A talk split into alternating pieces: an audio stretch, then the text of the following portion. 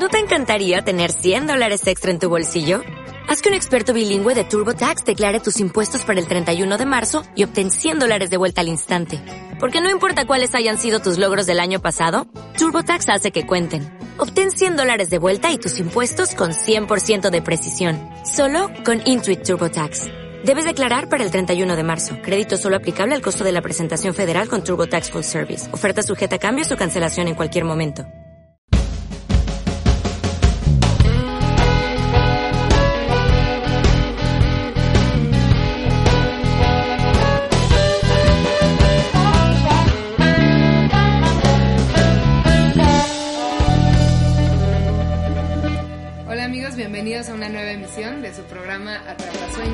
¿Cómo estás? Hola Itzel, pues fascinado.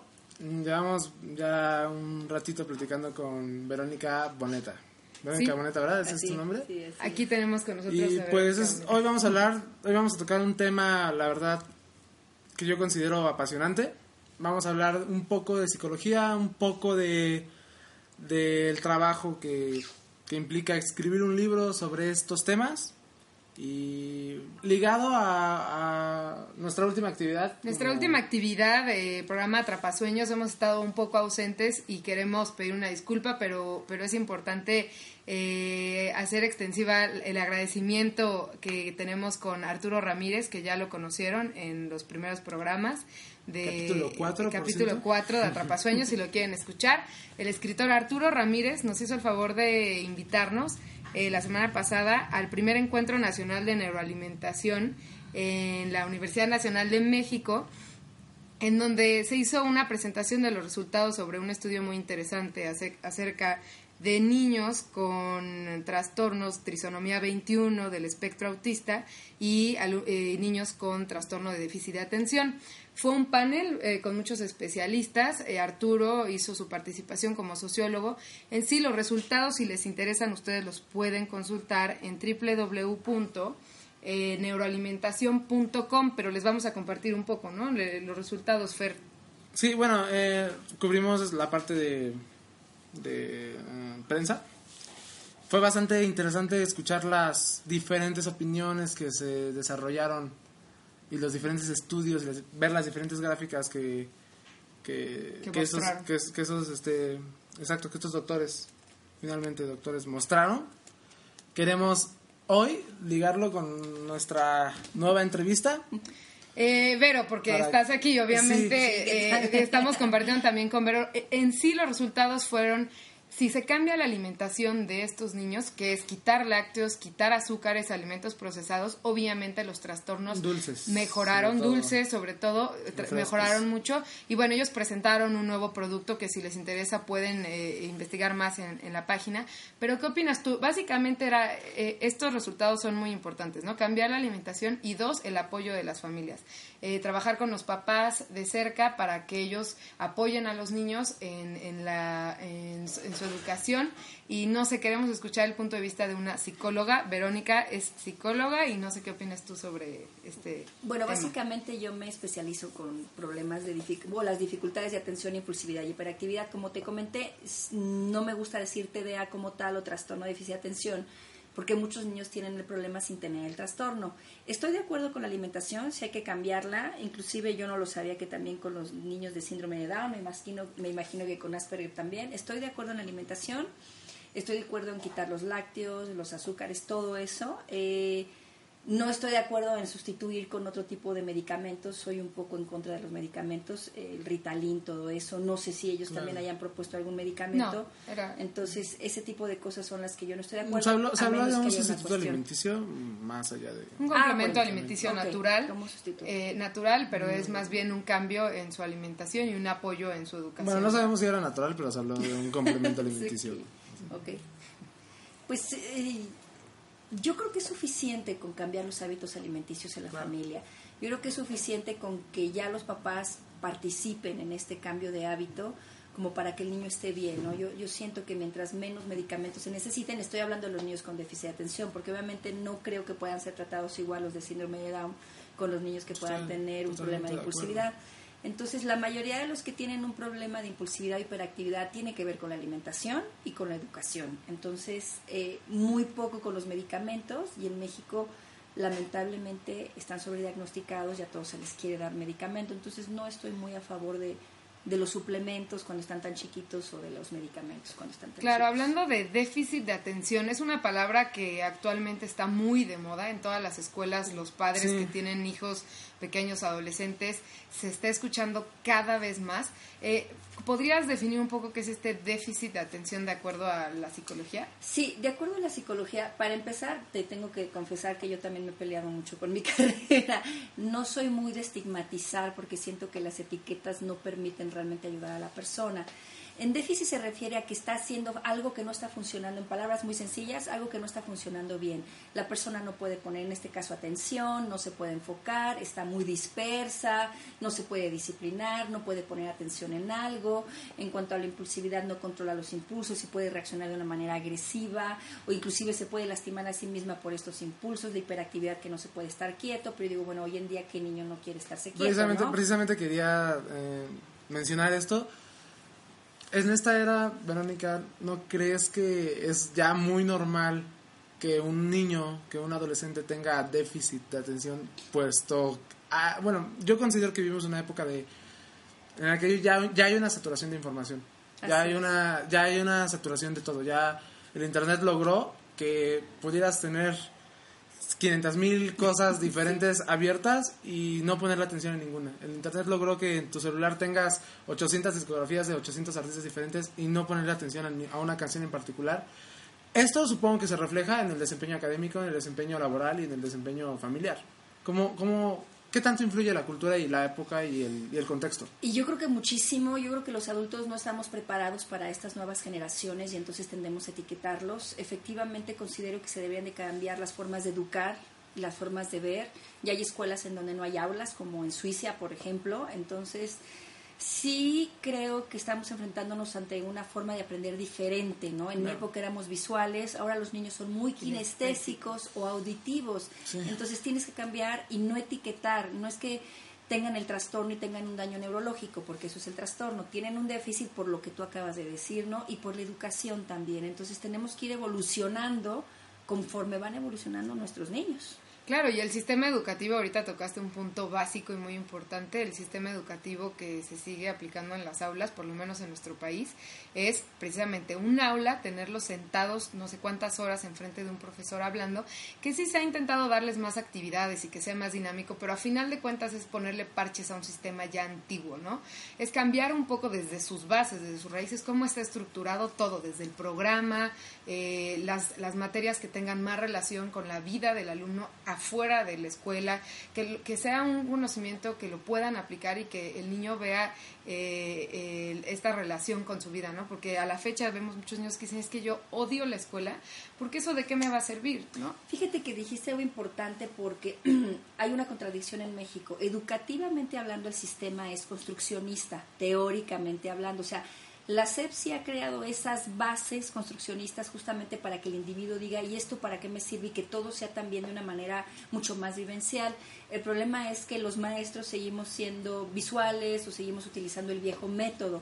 Entonces no se ha logrado, yo creo que en algunas escuelas quizás ya hay este constructivismo, pero no se ha logrado la verdadera transformación y la verdadera utilización de un constructivismo. Entonces es muy contradictorio. En teoría ya está, si tú lees el programa de la CEP es increíble, pero no se aplica. Claro no se aplica como tal. A diferencia en Suiza mencionaste que no hay aulas. En algunas escuelas no hay aulas, sino que te están caminando, los maestros están ahí platicando, se agarran los tres alumnos, los otros trabajan por allá, los medios. Y sí, obviamente los medios de comunicación y el Internet son utilizados de otra manera. O sea, en la Emilia Romagna, por ejemplo, en Italia utilizan muchísimo el constructivismo y los niños salen a resolver problemas prácticos, pero literal prácticos. Estaban en una iglesia las palomas comiéndose y ya ves que pues están ahí el problema de las palomas, dijeron, ¿cómo lo vamos a solucionar? Y unos niños en una escuela ya propusieron toda una forma para poder ayudar a que no se ensuciaran y no siguieran contaminando las palomas, pero que las palomas pudieran seguir viviendo ahí. Y fue en una escuela constructivista que está en, en Italia, entonces ya hay algunos lugares en donde se está empezando a... se está empezando a aplicar. Eso es muy interesante porque, bueno, platicábamos ahorita un poco brevemente de Lugotsky y todas esas personas que ayudaron a fomentar las bases de lo que es el constructivismo. Un poco para todas las personas que nos están escuchando, si unos ya saben de qué, de qué estamos hablando y otros como yo no lo tengo muy claro, ¿podrías más o menos describir un poco qué es esto? De manera sencilla. Sí, de manera sencilla. Es una muy buena pregunta porque es muy fácil hablar del constructivismo sin, explicarlo. Mira, la idea del constructivismo es que tú aprendas, voy a hacerlo como más sencillo, con todos tus sentidos. Aplicar el conocimiento que estás utilizando en la escuela, es decir, no nada más usar un papel, ¿no? Eh, te puedo dar eh, un ejemplo, por ejemplo, si estás aprendiendo matemáticas, puedes trabajar con un grupo de niños, vamos a abrir un restaurante, ¿qué es lo que necesitas para abrir este restaurante? Pues necesitamos manteles, sillas, meseros, ¿y cuánto nos costaría? Y hacer todo una especie de role playing que le llamamos o de actuación con el niño, que construyan sus mesas, que hagan toda la construcción de eso, esa es una. Por el otro también se, se fomenta mucho el pensamiento hipotético y si así no fuera, ¿de qué otra manera podía ser? Esa es otra. Y otra clave del constructivismo es que se le permite al niño decir lo que piensa y en vez de decirle no está bien, ayudarlo a que solito llegue a su conclusión. Eh, te doy un ejemplo que creo que se lo di este, en algún momento platicamos eso. Eh, una vez un niño le dije, ¿a qué huele la pera? Dijo, es que la pera, la pera huele a rojo. No se me olvide esa experiencia porque como me gustó. La pera huele a rojo. Mm, y en vez de decirle, no, un poco niño, de, una conducta sinestésica, ¿no? Ajá, ¿cómo que la pera huele a rojo? Una maestra tradicional le diría, no huele a rojo. Ya, pues órale, vamos a ver cómo es que huele a rojo, ¿no? Y empezamos a ver colores, manzanas, y la solía, olíamos diferentes cosas rojas. Y él solito empezó a decir, no, creo que la pera no huele a roja, la pera huele a pera. No sé, ¿no? Entonces, la idea es que el niño empieza él a preguntarse y ser curioso, y no que tú les des todas las respuestas, pero que lo encamines hacia la respuesta. Claro, irles dando los bloques para que ellos los eh, precisamente construyan su conocimiento. Y esto no nada más aplica a los niños, yo diría que en general cualquier persona tenga la edad que sea, es importante que se cuestione esas bases, esos ladrillos que están en las bases de su pensamiento, y que qué es cuando tú eh, naces, te, te enseñan ya para qué sirven las cosas, y tú solamente lo repites, pero nunca vas a agarrar un tenedor y vas a decir, bueno, este es para comer, pero puede servir para muchas cosas más, que es lo que precisamente la educación está un poco limitada, no deja jugar con la imitación de los niños, ¿no? Y es que nosotros tampoco jugamos, nunca tenemos... Con la imaginación, Y la pregunta, y si así no fuera, ¿de qué otra manera podría ser? Tú dime lo que sea, ¿de qué otra manera puedo tocar? ¿De qué otra manera? Y cuando tú ves los resultados de esos niños constructivistas, tú dices, son artistas, si puedo, luego les muestro ahí tengo por ahí algo que ellos han hecho. Y dices, esto es arte, pero es todo este pensamiento científico y sensible de cuestionarse todo y les metes la curiosidad por investigar, no se los das todo peladito ahí en la boca. Claro, ¿Qué, ¿qué, opinas acerca de esto, de esta tendencia escolarizada, mm, concretamente las preguntas de opción múltiple, las, los libros de respuestas en los que la respuesta ya viene atrás, en los que tú tienes que simplemente llegar a contestar algo que ya está establecido, es prácticamente unir líneas ¿Cómo, cómo propondrías ese cambio? ¿Cómo, cómo, concretamente, cómo haría? ¿Cómo em, empezaríamos con pequeñas cosas y cómo podría mejorar esta, este procedimiento que no fuera tan que no fuera tan robotizado exactamente tan y que no fuera tan dogmático? Eh, acabas de preguntar como este, la pregunta de ser o no ser. es una muy buena pregunta. Objetivamente tengo ideas, no lo sé sí creo que las valoraciones no deben de ser solo así. De hecho, ya están planteadas de otra manera, pero no se hace yo creo que el mundo no es un mundo solo de conocimientos, ¿no? Eso es nada más por parte de la disciplina que sí debe de estar, pero no tan rígida. Pero hay otras formas, ¿cómo entiende esa persona al mundo? Y si esa persona llega a un resultado positivo para sí misma, entonces podría ser una buena forma de valorarlo, no de que no haya dado la, la respuesta exactamente, sino yo lo que vería es el proceso mental por el que está pasando la persona y el proceso de aprendizaje, que eso ya es mucho más cualitativo. Y eso es más también lo que lo de las famosas competencias que se ha estructurado mucho, pero en realidad puede funcionar si eres generoso con observar.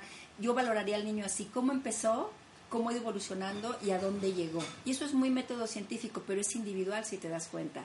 Y no y sí tiene que llegar a un nivel porque en teoría todos nos tenemos que estandarizar, pero yo veo como punto negativo que se quiera que los niños en primaria sepan más de lo que deberían. Si tú vas a Estados Unidos y Canadá es al revés, empiezan por menos y llegan a más. Eh, y en México yo lo que haría es quitar esa sobreexigencia con los chiquitos y enseñarles más a jugar, a explorar los valores, habilidades. Les enseñaría más otras cosas antes que 800 mil conocimientos. Entonces yo de entrada quitaría muchísimo y seleccionaría más qué es lo que se les debe enseñar y no atiborrarlos. Eso claro, una reestructuración, como dices, en, teoría está bien, pero ya en la práctica está mal. Por ejemplo, una sola maestra, ¿cómo puede llevar el desempeño, un seguimiento del desempeño cualitativo de 40 niños en un periodo en el que ella tiene que cubrir, o este profesor, un programa? De hecho, se tiene que reestructurar un poco. Tú, me imagino, mencionas más como este acercamiento del profesor con pocos alumnos o incluso individual con un alumno eh, hablando un poco, poniéndolos a jugar en este proceso artístico que mencionaste, que usando su imaginación llegan a conclusiones muy diferentes a las ya establecidas, un poco cómo relacionas el arte o este pensamiento creativo con proyectos que has llevado a cabo, nos comentabas en tu trabajo. Mira, eso es bien importante porque una solución es complementarse, que las escuelas se complementen con tutores que puedan llevar a cabo esto, porque hay chiquitos que no es que no sepan, es que son kinestésicos y aparentemente, aparentemente el kinestésico es más lento. Pero no es que sea más lento, tiene una manera de vivenciar diferente, pero una vez que aprende no se, le, olvida. Entonces, algo bien importante, y es lo que yo hago en mi trabajo en Tutor Doctor, es lo que hacemos, eh, es que somos el complemento de la escuela no hay que pedirle peras al olmo y apenas estamos evolucionando, entonces hay que ver lo bueno, ¿no? Sabemos que hay cosas del sistema que no funcionan, pero también te puedo decir que hay maestras súper entregadas, entonces si la maestra no puede, para eso estamos nosotros, de ir a, la casa de las personas, para poder dar este servicio personalizado y hacerle sentir al niño kinestésico que lo que sabe está bien y que su forma de aprender no va a ser la que te enseña en la escuela como tal, lo vamos a que se adapte a eso porque se va a tener que adaptar, pero que él sepa que tiene una forma de aprender diferente, que le guste aprender de una manera diferente y que no se sienta juzgado, recluido, que no se sienta que tiene, ¿no? ¿Cuántos no dejan la escuela porque se sienten juzgados o recluidos? Entonces, eh, nosotros en México lo que estamos haciendo es tratando de traer a Tutor Doctor justamente para eso, para tratar de llegar al corazón de ese individuo y decirle, tú tienes una única forma de aprender y te vamos a ayudar a resolver el problema, mientras todo el sistema pues va cambiando, ¿no? O sea... Claro, un poco también la capacidad de adaptación, ¿no? lo cual es muy, muy importante. Está un poco de moda, no sé, yo tengo mis posturas al respecto, está un poco de moda acariciar a, las poblaciones débiles, a las, poblaciones que no se pueden adaptar a ciertas cosas. Mm, pero yo creo que más bien el punto o, la idea sería enseñarle, no enseñar a las personas, sino tratar de adaptarnos y tratar de desde nuestra, desde nuestra trinchera cambiar las cosas. En psicología, ¿cómo, cómo haces por ejemplo, quiero hablar del famoso y, super de moda bullying. ¿no? ¿Cómo, cómo, haces que una población de seres humanos, individuos que no encajan con el común denominador de la población de la escuela, que no tienen un, que tienen un contexto distinto, llámese intelectual, económico, incluso fisiológico, mm, por ejemplo, cómo se tratan a estas no sé, no quiero utilizar esa palabra, a estas víctimas del bullying o a estos... O a, estos... ¿A los que bulean, vamos a llamarlo así, o a las víctimas. Ah, ¿cómo, se, cómo, cómo, se trata este, ¿Cómo se trata este tema? Porque yo considero que, que se ha hecho un poco, se ha alarmado un poco, se ha exagerado un poco el efecto de lo que es el bullying cuando yo lo considero parte del aprendizaje de lo que es estar en la sociedad. Es que hay que distinguir muy bien qué es bullying. volvemos a lo mismo, el trastorno de déficit de atención se ha generalizado y todos tienen déficit de atención. Y no es cierto, es una cuestión educativa, de alimentación, de valores y habilidades ejecutivas. Con el bullying sucede lo mismo, o sea, la mm. carrilla entre niños es súper normal. Siempre, siempre, ¿no? Entonces, cuando ya se genera un grupo que específicamente tiene la intención de humillar, de que el otro realmente sea un ser, se sienta un ser inferior, con fíjate lo que te estoy diciendo, la intención, porque una cosa es que cotorreas a tu amigo, ay, qué gordo, que a ver, qué compas, otra cosa son esos rollos, pero el bullying va más allá, sí existe, pero no tampoco en los porcentajes que se dice. ¿no? Claro, sí, o sea, Entonces, ya hablamos de una exageración y de una... ya todo es, todo es esto, y le va a pasar... No, o sea, claro que hay un bullying, pero volvemos a lo mismo, no en esos niveles. Entonces, hay muchas formas de tratar tanto al que bulea, que muchas veces es un niño inquieto que no sabe cómo canalizar su energía, como el que es buleado, ¿no? Habríamos que tener una mentalidad de no juicio, sino de solucionar el problema. Y solucionar el problema es irte a la raíz, que es la educación. Eh, creo que es básica. Cuando nace un niño, nace con todas las posibilidades de ser lo que sea. Y dependiendo de la educación que se les va dando, se les va forjando una autoestima, que es una palabra clave que todos debemos de trabajar, nunca es tarde. Y dependiendo de esa autoestima, tú vas a permitir el trato de ciertas personas. Es por esto que lo que menciona Fer, esta victimización exagerada, pues no, o sea, es un hecho que hay personas que molestan, pero también es un hecho que hay personas que se dejan eh, molestar. Entonces, como psicólogo, que es un tema apasionante que es la mente y el comportamiento del ser humano, ¿qué tan complejo puede ser para hacer generalizaciones o cómo funciona la psicología como tal? ¿Cuáles son sus bases en sí para entender el comportamiento humano? Híjole, qué pregunta del millón. ¿Creen ustedes puras preguntas del millón? tenemos muchas preguntas. preguntas del millón. ¿Cómo entender el comportamiento humano? Pues yo creo que de manera individual. Digo, obviamente hay una ciencia que te va dando indicadores de que algo está mal, pero cómo irlo entendiendo a raíz de cada caso, cada individuo y cada cultura y cada familia, y no a nivel individual. ¿Qué quiero decir? Cuando tú vas a estudiar a la persona, no tienes que estudiar nada más, por eso no me gusta la terapia individual de que nada más tú y yo porque el otro nada más se victimiza, no, en qué medios está, cuál es su, cultura, su familia, el contexto social es importantísimo. Y yo diría, por eso creo mucho en la intervención social, en, por eso la cuestión de tutor doctor o la cuestión de la terapia familiar, porque entonces eh, no nada más es cómo te influye a ti la sociedad, tú también cómo eres, cómo le influyes al otro, o sea, es mutuo y sería más bien trabajar en vinculación. Hay algo muy importante que yo viví muchos años en Italia y trabajábamos vinculados, neurólogos, sociólogos, antropólogos, y aquí es más difícil y, deberíamos de trabajar los papás, los maestros, los pedagogos. ¿Cómo lo vamos a hacer? Trabajando en conjunto. La psicología no tiene el plus ultra y soy psicóloga y te lo digo, la educación no tiene el plus ultra. Pero si trabajamos juntos, podemos lograr entonces saber qué necesita ese niño, ese adolescente y cómo podemos ayudar al sistema si en vez de defendernos de que me está echando la culpa a mí y el papá tiene la culpa y la maestra tiene la culpa, hacemos una vinculación y nos ayudamos todos, es, no te estoy dando recetas de cocina, no hay un chorro de teorías que te puedo mencionar cómo quieres analizar la conducta para eso, pero de una manera práctica, sentido común, yo te diría que así. Cuando, bueno, cuando te conocimos, mm, dijiste algo que me llamó la atención, porque lo comparto. Dijiste, no se trata de estandarizar a alguien, no se trata de curar a alguien o no se trata de, de solucionar o de quitar un, un, tipo de conducta. En este caso, la psicología, ¿qué pretende? Eh, hacer, volver a una persona funcional, volver a un ser, este, generar, no sé, paz eh, eh, mental en, en el paciente, tratar de es que ya también nos metemos al mundo porque la psicología como tal estudia la mente o la conducta dependiendo la, eh, la teoría, ¿no? sí, más bien mi pregunta, perdón, si se la puedo volver a formular, más bien, ¿qué pretende solucionar o concretamente hablando de terapia, de, de pedagogía, cuál es el objetivo? ¿Mejorar qué? El objetivo de la psicología que yo entiendo, y vamos a hablar porque estamos hablando de una manera muy personal, no de una manera teórica, ¿sale? De lo que Verónica como psicóloga entiende, es que el otro resuelva lo que quiera resolver y se haga un bien a sí mismo. A lo mejor me estoy oyendo muy abstracta, pero yo no soy nadie para decirle cómo se debe estructurar socialmente a la sociedad.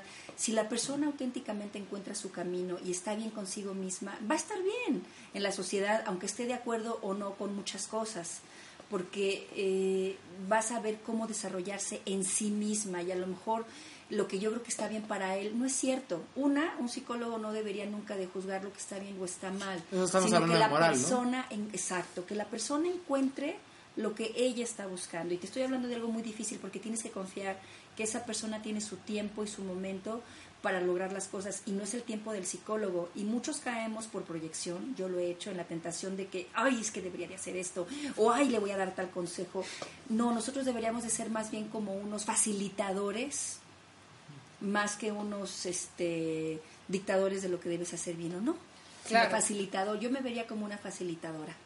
Y aquí, para que todo el mundo no se sienta como, bueno, están hablando de trastornos, están hablando de niños, no. Estamos hablando de todos los seres humanos que estamos ahorita en el mundo, todos tenemos la tendencia a esto que se llama moral de juzgar que esto está bien y esto está mal. Y a partir de ahí catalogar, ¿no? Y de hecho la sociedad eh, se estructura a partir de esas normas, de esos dogmas y todas estas instituciones y quieren estandarizar el comportamiento de todos los seres humanos.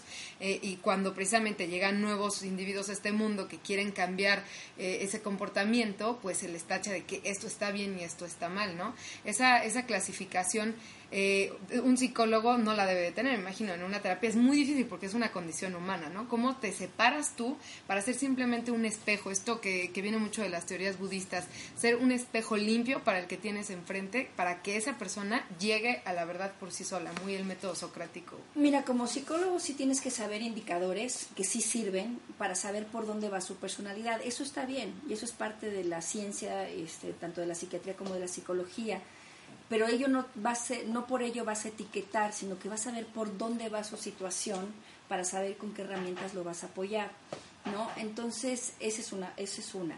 ¿Cómo lo vas ayudando? Eh, pues va a sonar muy... Hay técnicas, es la cognitivo, la gestal, cualquiera a través de la escucha, que la persona haga consciente su propio saber y que después nosotros veamos y qué quieres hacer con ese saber y cómo poderlo llevar a la práctica, no estar mil años en terapia y entonces ya sacaste todo tu inconsciente y luego qué, ¿no? Sino que realmente puedas ver qué te está afectando y cómo lo puedes modificar, eso sí, aquí y ahora, porque si no tienes una evolución aquí y ahora, ¿cómo te vas a sentir bien? De nada sirves, todos estamos conscientes de lo que nos pasa, muchas veces, pero si no lo puedes modificar, entonces ¿para qué te sirve? Pues la terapia lo que debe hacer es acelerar ese procedimiento para que tú vuelvas a otro tipo de equilibrio, asimilando y creando eso, con la creatividad, crear otro tipo de soluciones que el facilitador te va a ayudar a que encuentres un espectro, una gama de muchas soluciones, ¿no? Claro. Bueno, mmm, quisiera que empezáramos a hablar de, de cómo pienso soy. eh, bueno, es el libro que me mostraste. No sé si es el único libro que tengas. libro, el ¿no? primero. Sí. Como pienso, soy Verónica Beatriz Boneta. Apenas me introdujiste al país, ¿no? Porque cuéntanos cómo fue este. Ah, Eh, bueno. perdón, antes de que antes de que empecemos. Este libro se encuentra en librerías aquí en México, Está en la sótano, red. Sí, en la red lo puedes encontrar, bus- basta que pongas como pienso soy y te va a salir. Y lo puedes comprar en un ebook y en el sótano está ahorita y también está en la editorial que me lo trajo de México que está por, ay no, la- Hipódromo Condesa. Ah. Ahí está, pero no me sé la dirección bien. Dije, "Jenny, luego se las Pero paso". ya está a la venta en el sótano y en ebooks para la gente que esté Exacto, interesada. ¿no? sí, sí, sí, Ok. sí. Bueno, ¿cómo fue el proceso? Bueno, yo que, que, que también he escrito cosas, ¿cómo fue el proceso tanto intelectual como intuitivo y creativo para, para generar este... Mira, en Italia tuve la oportunidad de conocer un grupo de personas muy abiertas del Highland, en donde yo les pedí que me dejaran hacer talleres creativos con los niños para encontrar alguna metodología para ayudarlos con diferentes problemáticas. Entonces, ello, yo estudié actuación también y vengo de una familia de músicos, entonces yo lo que quería era que no por inspiración divina se solucionara, porque toda la inspiración divina viene trabajada, se trabaja acá. Claro. Entonces, lo que a mí me interesaba es que crear algo para ellos, para sacar lo mejor de sí mismos, ¿no? Entonces, trabajé tartamudeo, trabajé déficit, trabajé eh, violencia en casa, trabajé diferentes cosas, precocidad sexual por los niños chiquitos. Trabajé muchísimos temas, hice muchos talleres en ese sentido y lo que hice fue la proyección, ¿no? A mí me dijeron que de niña yo era una niña con déficit y que no iba a lograr nada en la vida y que no iba yo a hacer nada, entonces digamos que... precoz. Sigamos adelante. Entonces, lo que a mí me, me llamó fue, yo quisiera escribir de todos esos niños y todos esos temas, pero ahorita lo que hice fue escribir sobre este libro y empecé a jugar con ellos, ¿no? Y hubo errores. Entonces, los niños son súper, durante tres años jugué a estar encontrando un método para cada uno, pero a través del arte ahí vas a encontrar hay ejercicios de escolares, hay ejercicios de música, hay de todo tipo y eso es lo que hay que hacer con los chiquitos. Y ya llegué a México y estuvo en Trillas dos años. Eh, la persona que me lo tomó estaba muy interesada en poderlo publicar en México, pero no lo publicaban. Y no es porque fuera polémica, porque en el libro sí hablo de que yo creo que el trastorno, digo, ahí viene, es dato biológico, dato social, y no es polémico, pero obviamente en México está mucho más vendida la idea de que el trastorno de déficit de atención necesita Ritalin. Y yo lo que hago en el libro es diferenciar el trastorno de déficit con el déficit sin la palabra trastorno, esto es, sin el daño neurológico. Son muy pocos los niños que tienen un daño neurológico y son muchos los niños que sí necesitan este apoyo educativo. Y entonces lo mandé a España y a la semana a la editorial en donde yo estudié mi maestría, que no los conocía, pero sabía que la editorial era buena, se me ocurre mandarlo y a la semana me dijeron, te lo imprimimos aquí. O sea, me impactó. Sí, me dolió, me dolió porque dos años aquí en Trillas y no se pudo publicar. Que es el caso una que, semana, que sí. muchos mexicanos experimentan, ¿no? Sí, Creo que sí en me el dolió porque me hubiera En encantado el que mundo de la aquí. ciencia, del arte, del deporte, a veces es bueno. A veces Sí, no, me terminan, a veces sí. se les abren más las puertas en el extranjero que en este propio país, pero eso no es por echar la culpa al país, sino es por la cultura precisamente que tenemos aquí y es un punto muy importante que retomaste que ya no se mencionó nada al respecto sobre este trabajo en equipo eh, para, para eh, que- tú mencionaste que en Italia trabajaste con muchas áreas, con profesionales de muchas áreas, que eso falta aquí, ¿no? Falta esa, hay mucha competencia, mucho el aplastar, mucho el querer brillar sin darse cuenta que lo que todos hacemos está relacionado y podemos ayudarnos entre todos, ¿no? Sí. Eh, un poco, tú que has atendido a tanta gente, das terapias de pareja, terapias a, a niños, has trabajado en inserción social en el proyecto, en la empresa en la que estás ahorita. En general, ¿por qué crees que la gente, si podemos generalizar, ya sé que hay casos muy particulares, pero ¿por qué crees que la gente no es feliz? Ay, en la torre. Ustedes puras preguntas filosóficas. Pues básicamente yo creo que tiene mucho que ver con el peso social de lo que debes de ser. Creo que hace mucha falta el que las personas realmente busquen su propia genuinidad y autenticidad. Todos los miedos sociales de no hay dinero, no hay esto, si no trabajas, si no haces esto, pues te obligan muchas veces a esclavizarte a cosas, ¿no? El mundo de las pertenencias, el mundo exterior, eh, la idea de que, pues no puedes, en realidad está venida la idea de que para hacer lo que tú quieres tienes que sacrificarte, ¿no? Cuando en realidad es una consecuencia de, de, de tu bien, de lo que tú haces y de tu bienestar. Entonces, la falta de, de- de autenticidad y genuinidad, pero por comprar, por miedo. Yo creo que Claro. el miedo, el miedo es el enemigo del amor. Si lo puedo cerrar, el miedo es el enemigo del amor y decidimos con miedo.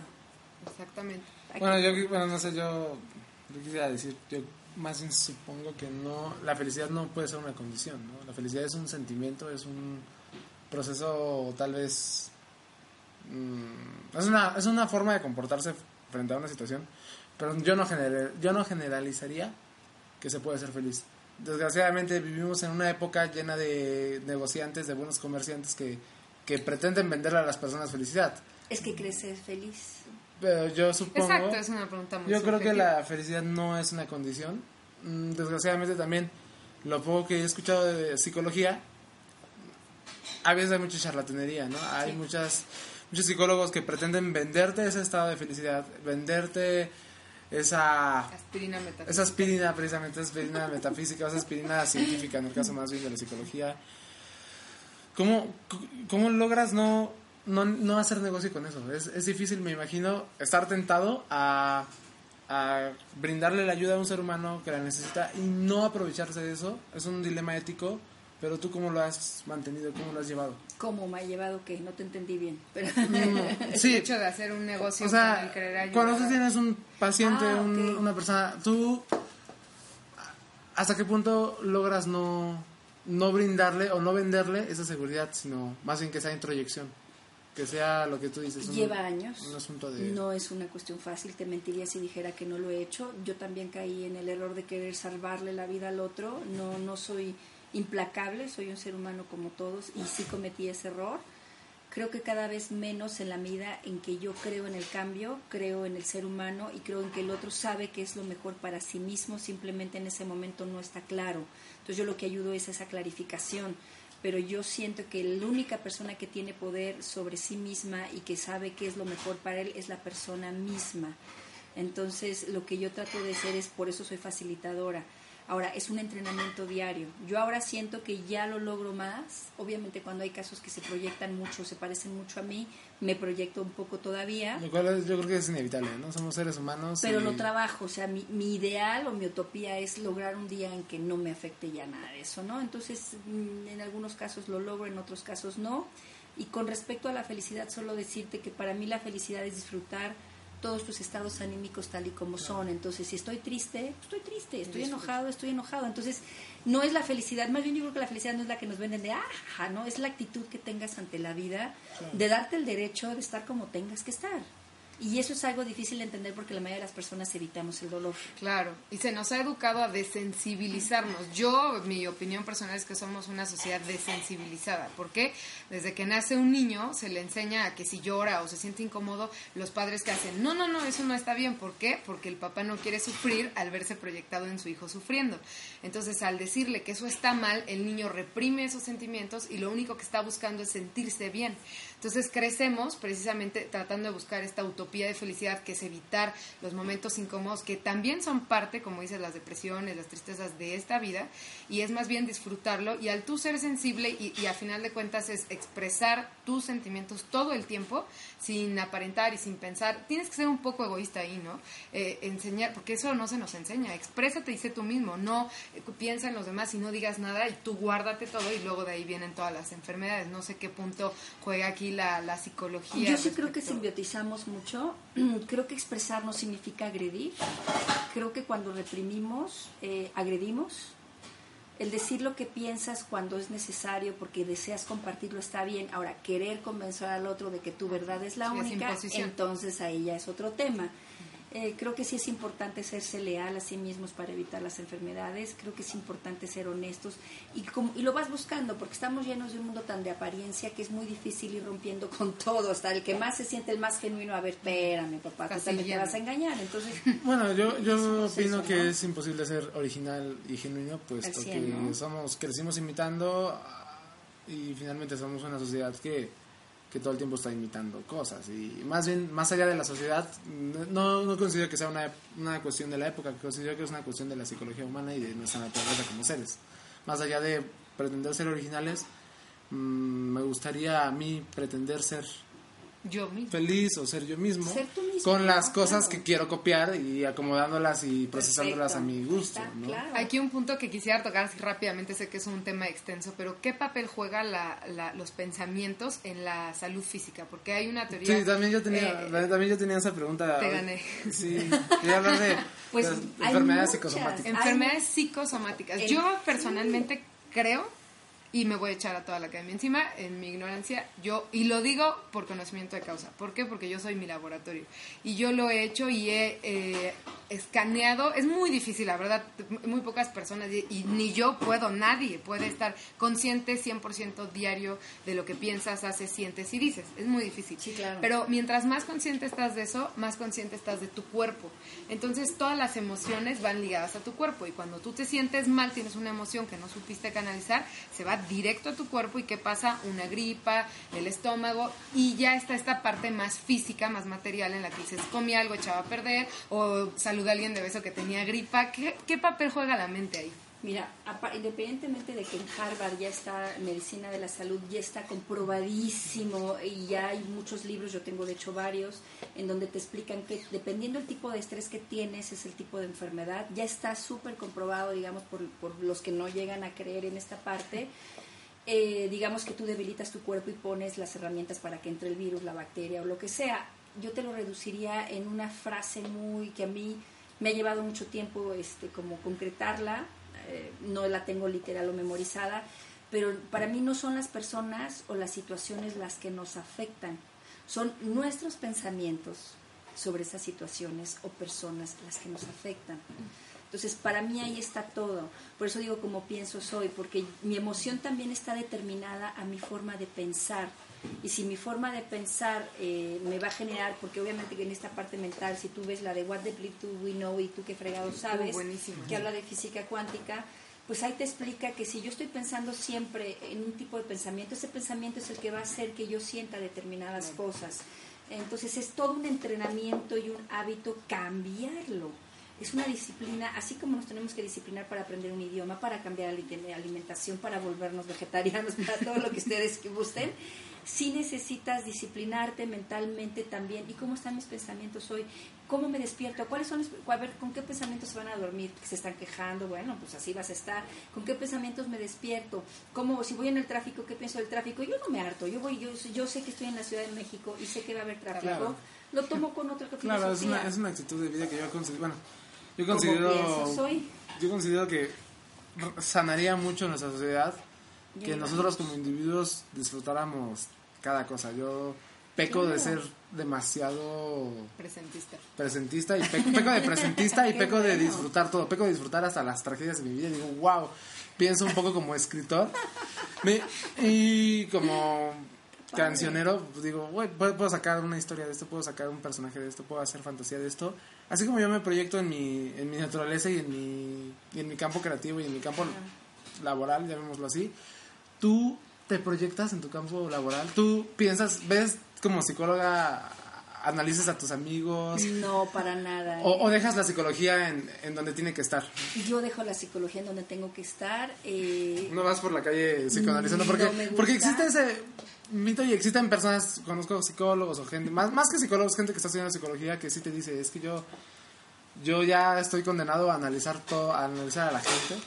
Pues yo creo que no. Eh. Yo creo que no, porque entonces ¿dónde disfrutas el aquí y el ahora, como acabas de decir? Uno tiene que tener la capacidad de cortar, es un entrenamiento, porque cuando yo entré a psicología analizaba el dedo, la uña, el meñique, la hormiga, o sea, todo. Y lo tuve que, me tuve que preparar porque entonces puedo disfrutar de otras cosas. El lenguaje verbal casi siempre se analiza muchísimo, pero hay que saber cortar. Así como cuando traes problemas de casa, llegaste a tu trabajo, llegaste, corta, o sea, es un entrenamiento otra vez mental. Claro. No, yo creo que sí puedes aprender el aquí y el ahora y yo creo que no Sí, es sano que todo es-. Ahora, hay que entrenarse. A mí me llevó muchos años dejar analizar todo. O sea, sí me llevó tiempo. Ahora te puedo decir que, o sea, no me vas a, ay, yo no te voy a, ¿por qué te voy a pagar? No, a mí que me paguen por, no, en el buen sentido de la palabra. Y yo voy a hasta ayudar a las personas que se quieran ayudar, porque también qué flojera ayudar a quien no se quiere dejar de ayudar. ¿Quién soy yo para querer analizar y ayudar a alguien que no se quiere ayudar en ese momento? No. Eh, Además es una intromisión mía querer meterme en la vida del otro que no se quiere dejar ayudar, pues allá sabrá cuándo es su momento. Y los grandes maestros para hacer esto, una vez más, son los niños, porque ¿quién más presentista que un niño?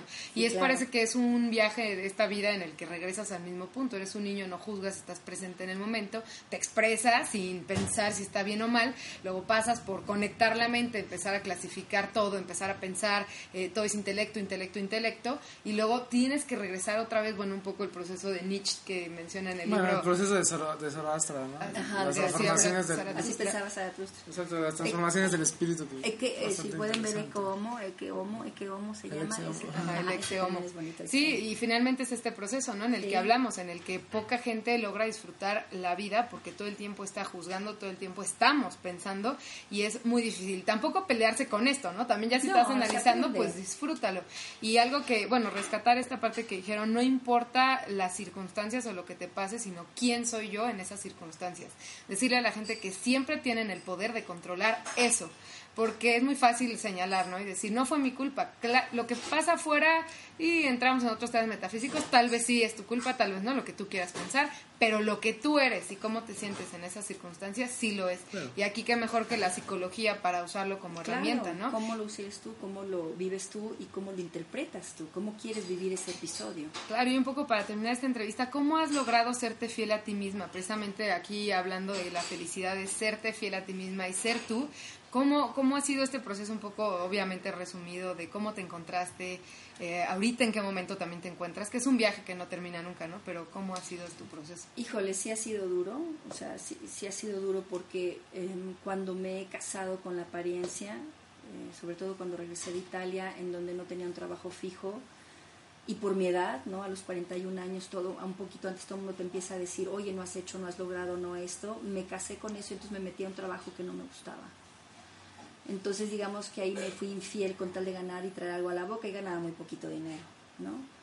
Te vas amargando. Creo que lo más importante es recordar el espíritu de joven, ¿no? Ahorita ustedes que yo los veo tan jovencitos, este, yo Pero- también me siento joven, pero todos. ustedes traen esa mentalidad innovadora de estar siempre cambiando. Yo creo que no perder esa ni ese la capacidad de sorprenderte como el niño, la capacidad de cambio como ahorita y no comprarte de que si a tal edad no has logrado, no Claro. eres nadie. Es un, es un punto clave. Para mí ha sido un punto clave y mu- algo muy importante es salir de mi zona de confort, arriesgarme y perderle el miedo, aceptar que tengo miedo porque tengo miedo Todos tenemos. y arriesgarme. Y eso es lo que yo sé. Yo ahora me siento, este, cuando le digo a mis amigas, ¿cómo estás? Aburrida, porque se van a aburrir porque estoy muy bien. yo me siento plena en este momento porque estoy aprendiendo otras cosas sin conflicto que a la vez implican un riesgo y que a veces me ¿no? Aquí en el trabajo en donde estoy estoy aprendiendo cosas nuevas y diferentes y eso, arriesgarse a ser siempre, y si así no fuera, como el constructivismo, ¿de qué otra manera podría ser? Claro, y, y, pues reconocerte al público quisimos presentar a Verónica, porque es una mujer que ha luchado siempre por, por buscarse a sí misma, apasionada del teatro, no mencionamos ese lado, también tienes una, una carrera muy bonita en, la actuación y no lo has dejado, siempre ha estado ahí y lo has combinado con la, con que, que finalmente el, teatro es muy, bueno, es muy buen ejercicio psicológico. Uy, sí. Sí, ese, daría para otra entrevista, pero bueno, aquí no es un mensaje que le quieras dejar a la gente, el objetivo de este programa que ya te compartimos, no sé, de, de, acuerdo a tu experiencia, ¿qué quisieras que la gente se quedara de esta entrevista? Que mencionamos muchos temas rápidamente, pero un mensaje. Y, resumiendo, el que más me quedaría como porque se puede ya lo dije el miedo es el enemigo del amor. Entonces trabajar todo a través del amor y preguntarse estoy teniendo miedo ok no importa voy adelante pero siempre cuestionante si es por miedo no me va a llevar a donde yo quiero ir. Exactamente. Ok bueno pues hay que terminar esta entrevista riendo con un chiste. Con un chiste. Este cuántos tal vez te lo sepas cuántos psicólogos se necesitan para cambiar un foco ay me lo sabía. Cuántos ¿O seis? No. ¿Cuántos? Ninguno. Lo importante es que el foco quiera cambiar. Muy bueno, efectivamente el cambio para hacer lo que sea está en ustedes. Recordamos el título de Verónica de su libro Como pienso soy, disponible en el sótano y en ebooks. Pues muchas gracias por escucharnos. Nos vemos en la siguiente emisión de Atrapasueños. Gracias, Vero. Gracias a ustedes. Bye.